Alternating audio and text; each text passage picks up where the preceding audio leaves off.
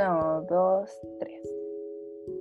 Eh, buenos días o buenas tardes, dependiendo de la hora a la cual nos estés escuchando. Antes de comenzar con el capítulo del día de hoy, queremos presentarnos. Mi nombre es Tania Canales y el de mis compañeras es Alexia Jiménez, Denis Parra, Camila Pérez. Todas somos estudiantes de primer año de la carrera de educación diferencial y como estamos en una pandemia mundial, no hemos podido eh, conocernos en persona ni conversar con profesionales de nuestra carrera, por lo cual la oportunidad que se nos presentó hace unas semanas atrás de realizar las entrevistas a las educadoras diferenciales eh, fue bastante eh, aprovechada y sobre todo valorada por nosotras, ya que estas profesionales tenían bastante experiencia y pudimos realizar todas las preguntas que teníamos al respecto. Así que a la hora de, nosotras querer aplicar contenidos que hemos aprendido durante el año, eh, podemos verlo de una manera completamente distinta. O también es una experiencia que nos sirve para lo largo de todos nuestros eh, estudios y después cuando eh, salgamos de esto, ya que podemos respaldarnos con las vivencias de estas profesoras también. Así que ahora les dejo con mi compañera Alexia que les va a contar un poquito más sobre esto. Bueno, para comenzar vamos nosotros a hacer un análisis y una reflexión respecto a las dos entrevistas realizadas a educadoras diferenciales. Bueno, eh, primero entrevistamos a la profesora Oriana Marambio, que ejerce actualmente como directora en el Colegio Jesús Nazareno. Y también entrevistamos a la educadora Paulina Rebolledo, que trabaja en un colegio PIE llamado Kines School Cordillera. Bueno, ambas profesionales en esta entrevista nos, contaron acerca de su experiencia y trayectoria laboral, la cual en ambos casos es bastante amplia. Eh, bueno, en esta entrevista pudimos percibir eh, la vocación de parte de estas profesoras al realizar su labor educacional y eh, reconocer uno de los pilares fundamentales que se genera a la hora de trabajar con niños, que es, la, que es el amor para lograr este, esta enseñanza eh, que, es lo fundamental y el objetivo principal eh, de nosotras como educadoras. Bueno, y en, aparte de eso, también eh, realizamos diversas preguntas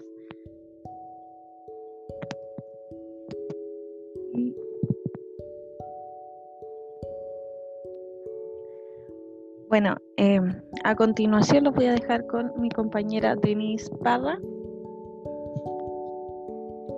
Hola chicas, espero que se encuentren bien y eh, yo quería comentarles que quisiera saber qué opinan ustedes, cómo está Chile hoy en día en educación, porque si ustedes recuerdan, en el texto de la Agencia 2030 para el Desarrollo Sustentable, en el ODC que habla exclusivamente sobre la educación, que es el tema que nos compete a nosotras, habla que para el 2030 se espera que mundialmente la educación sea igualitaria, sin discriminación, para todo el mundo, independiente de la condición socioeconómica que se encuentre el alumno. Pero como ya sabemos, aquí en Chile igual estamos un poco al dedo, ¿no creen? Así como que yo creo que igual nos falta. Porque si nosotros queremos que la educación sea igual para todas, siento que la educación se debería dejar de ver como un negocio, porque igual las profes que entrevistamos nos dijeron que, claro, los requisitos que hay que tener una persona que va a ser educadora, sobre todo tiene que tener vocación y claramente tener amor hacia sus estudiantes y es lo que hace. Pero aquí en Chile igual la cosa está un poco complicada, ya que como hemos visto nosotras mismas, con esta nueva pandemia a la que nos enfrentamos este año, ha sido difícil estudiar sobre todo para nosotras. Entonces, imaginémonos a un niño que tiene una necesidad educativa especial. Para ellos les resulta igual difícil aprender a través de una computadora, siendo que ellas necesitan, necesitan tener contacto físico con la persona que les está enseñando algo, no sé. ¿Cómo creen ustedes que nos encontramos actualmente, sobre todo con todas las leyes que han implementado aquí en Chile, ¿Cómo creen que estamos en el área de educación? Necesito saber su opinión en este momento. Bueno, yo creo que como lo nombrado Denise anteriormente, efectivamente estamos al debe porque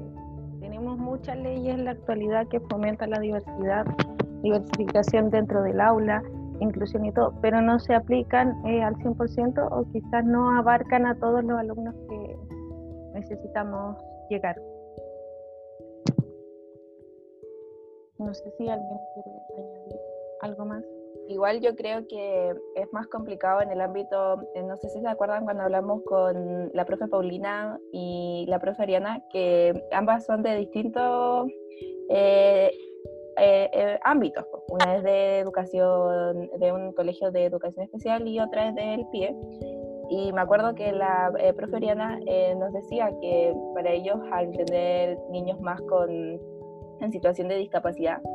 eh, era mucho más complicado que el desarrollo de un pie, porque eh, si lo entendemos de cierta forma hay que estar ahí encima de los niños que están en situación de discapacidad, o sea, es muy complicado como guiar a los padres a través de, de un Zoom o de un WhatsApp o de Facebook. En cambio, como nos decía la profe Paulina, eh, no sé si se acuerdan, que era ella una súper buena profesional, entonces sentía en cierto ámbito que igual había apoyado durante el año a sus niños, porque se conectaba con ellos, eh, hacía una reunión solamente con sus niños del PIE, donde eh, hacía que cada uno participara. Igual de cierta forma ellos no se quedaron como volando y tuvieron un apoyo durante el año. Quizás no el mismo que hubieran tenido en clases presenciales, pero eh, ninguno de nosotros en el país ha tenido lo mismo que sería en clases presenciales añadiendo también que igual el nivel de eh, necesidad de los chiquillos dentro de un colegio diferencial es más severo que en un colegio PIE. Entonces, tú en un colegio diferencial, claro, puedes encontrar un alumno con un,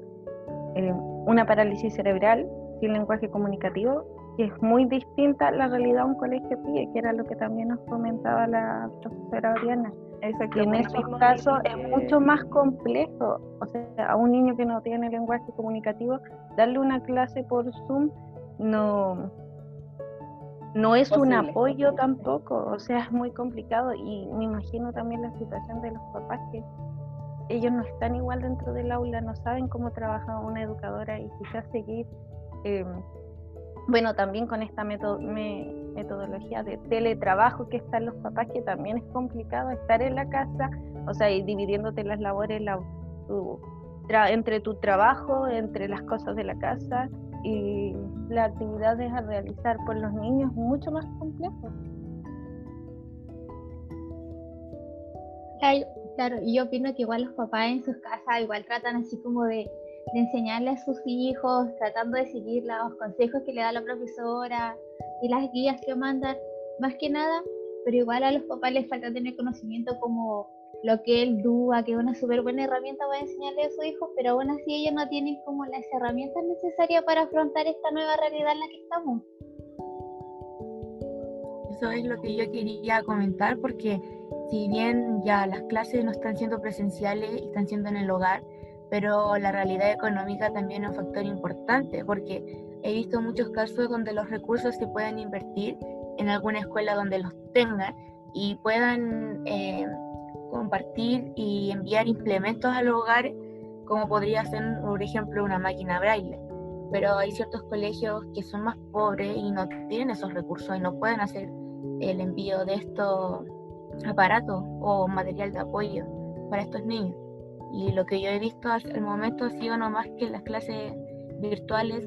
si bien lo que yo vi fue una clase donde si antes un curso era de 40 niños, ahora el curso es de 90 para poder abarcarlos todos en una clase y ahí están todos esos niños incluidos y la profe no puede hacerle un seguimiento así encima o muy personalizado, sino que también está compartiendo a la vez con los 90 niños y es complicado por un computador poder eh, estar al lado de ese niño y ayudarlo. No sé si me comprendo. Yo creo que ahí va como la, la, interrogante esto de, bueno, esta crisis sanitaria que nos ha afectado a todos en realidad y yo creo que mayoritariamente ha afectado al área de educación, que es donde los profesores se han tenido que, que capacitar, nos hemos dado cuenta que quizá no todos los profesores capacitados para impartir las clases en, en línea, eh, por quizás falta de conocimientos de algunas herramientas digitales. Pero igual yo creo... Los y- recursos también de los alumnos, porque como Eh, decía la Camila, no todos los alumnos cuentan con los mismos recursos y eh, el Ministerio de Educación quizás no ha sabido eh, sobrellevar y llegar a todos los niños. Porque hasta la actualidad, hasta el día de hoy, ya que estamos prácticamente terminando este año, aún así podemos encontrar y escuchar testimonios de varios alumnos que no tienen inconvenientes para conectarse a sus clases. Igual ahí hay dos puntos súper importantes que eh, quizás hay colegios que sí reciben como el apoyo financiero que, para poder ayudar a otros niños, pero con lo que pasa con el PIE, que independiente de estando en pandemia, eh, cuando eh, los colegios estaban en pandemia, sabemos que hay muchos eh, establecimientos que dirigen la plata hacia otras partes, no lo utilizan como deberían, que como decía la profe, igual la profe Paulina, que ella tenía la suerte de haber encontrado un colegio donde sabían que el dinero que les llegaba del ministerio estaba siendo bien utilizado porque habían altas profesoras de educación diferencial, porque había psicopedagogo, porque eh, sus salas estaban eh, bien ambientadas para los niños, tenían hasta eh, ventilación. Entonces, eh, quizás está pasando lo mismo ahora, quizás los colegios no redirigen el dinero hacia los alumnos y lo dirigen hacia otra parte, que probablemente esté pasando lamentablemente. Yo recuerdo que eh, la profesora Paulina mencionaba mucho eh, las capacitaciones que se realizaban en su colegio y todo, y, y se consideraban, se consideraba eh, como bien, bien preparados para igual es en lo que ocurrió en este momento, que la crisis sanitaria. Pero también, eh, igual en la entrevista que le hicimos a Oriana, también no pudimos eh, nada como respecto a eso, en cómo estaba preparado, cómo habían estado preparado el colegio. Igual- o sea, lo que mencionó que recuerdo fue que ella habló que igual había sido como un poco complicado, pero que estaba saliendo adelante. Y quizás por lo mismo, por falta de, preparación de, par- de parte del colegio a los estudiantes. Igual ambas profesionales como que nos dijeron que eh, si uno tiene vocación eh, y realmente te gusta la carrera que elegiste, eh, en sí cualquier pedagogía, eh, estás obligada a seguir preparándote, a seguir informándote, a seguir estudiando, porque eh, las cosas van cambiando todo el tiempo y sobre todo en el área de educación. Entonces, no es que uno salga como de la U y, y estés lista, sino que tienes que siempre seguir como eh, estudiando. Y yo creo que eh, muchos de los profesores no, no tenían ni idea de que eh, iba a pasar esto y se prepararon en menos de un mes y pudieron dar clases quizá no perfectas, pero bien.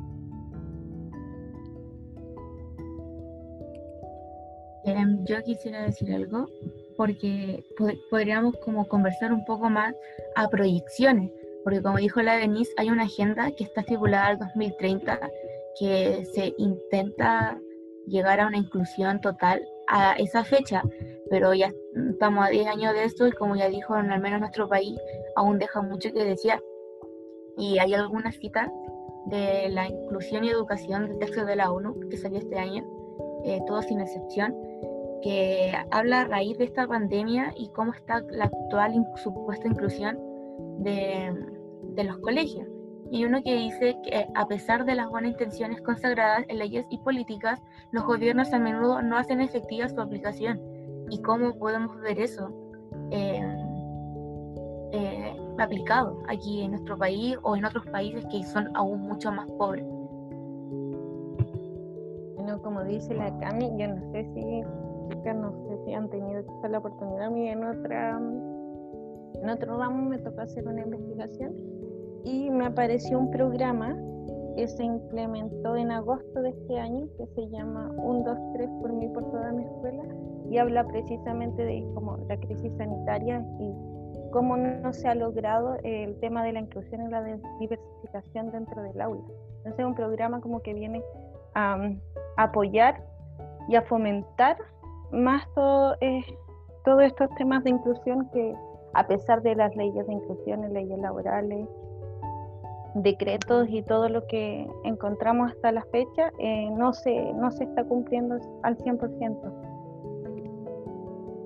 Igual, eh, el, como respecto al decreto 83, em, es súper complicado, eh, o sea, nosotras soñamos con una inclusión por completo, no solamente inclusión en el, en el área de la educación, siendo que estamos estudiando para esto, sino que inclusión social, que al final es como el foco de eh, la inclusión educativa, porque todo nace desde la educación. Y es súper complicado ya que el decreto 83 ya tiene harto tiempo igual, no es como que digamos que salió el año pasado, eh, cambiar la manera de pensar de las personas o cambiar los colegios por completo y la forma en la que eh, desarrollan las cosas para lograr la inclusión y, y que sea perfecta, sino que lleva años y igual es súper difícil y siento que hay mucha gente que está cerrada a la oportunidad de cambiar porque se respaldan en lo mismo, de que, uy, qué complicado cambiar las cosas, pero en sí, eh, si todos, es como cuando hablan del granito de arena, si todos ponemos de nuestra parte, eh, vamos a lograr cambios de verdad, quizá no al 100%, pero sí de a poco llegando al 100%. Pero al final es, todo un proceso. Eh, la inclusión y, y hay que trabajarla y yo creo que partiendo desde implementar como cultura quizá en el área escolar, bueno, desde el punto de vista de nosotras como docentes. Y, los, y fomentar también que los papás también lo, lo realicen dentro de, de sus casas. Yo creo que el trabajo tiene que ser en conjunto. Sí, yo creo que igual durante estos últimos dos años más que nada, porque los otros años no creo que haya sido tanto, o por lo menos yo que haya visto, que la ley 20.422 que establece como eh, la igualdad de oportunidades, siento que igual estos últimos años se ha hecho más presente. Siento que la gente igual eh, ha estado más como abierta a valorar la diversidad. Y, y, si no es así, siempre sale alguien a, retar a esa persona y que no está bien como él está pensando. Entonces siento que igual hemos avanzado harto, pero todavía nos queda mucho para avanzar. Sí. Igual como acotación, eh, hablando con Paulina, eh, ella igual decía que uno del principal rol de la educadora eh, no es solamente educar a los niños, sino también a la familia, a los papás. Es un conjunto a los dos. A los dos ya tienen que encargarse al final de cuentas, no solo de los niños, porque al final eh, no, no sería un trabajo completo. No se lograría lo mismo si se educan a los dos al mismo tiempo. Exacto. Porque al final la familia tiene un rol importante eh, y también tenemos que entender que la inclusión no es solamente eh, algo que digamos para eh, la gente en situación de discapacidad o con alguna necesidad educativa especial, sino que al final es algo que eh, a todos nos beneficia, a todos, a todos. Y eh, la gente aún no entiende ese punto y nuestro país es demasiado diverso, no solamente en cuanto a, a las personas con, en situación de discapacidad o con necesidades educativas especiales, también hay una cantidad impresionante de extranjeros, las distintas eh, orientaciones sexuales que existen en nuestro país. Entonces, es súper importante que cada vez vayamos respetando más y educando sobre todo a la población, porque tenemos eh, mucha población que no está educada al respecto, y vayamos enseñándoles de a poco eh, sobre lo que es la inclusión y los beneficios que trae, y que en un, en un futuro, ojalá cercano, podamos ver un país mucho más eh, inclusivo y respetando y valorando la diversidad en todos sus aspectos. Entonces yo creo que ese es el sueño de todas nosotras, eh, llegar a ver un país así, donde eh, los decretos y las leyes quizás nunca se cumplan al 100%, pero quizás sí a un 99%. Entonces yo creo que eso, seguir avanzando, evolucionando, educándonos para poder en unos años más eh, ver un Chile mejor en ese aspecto.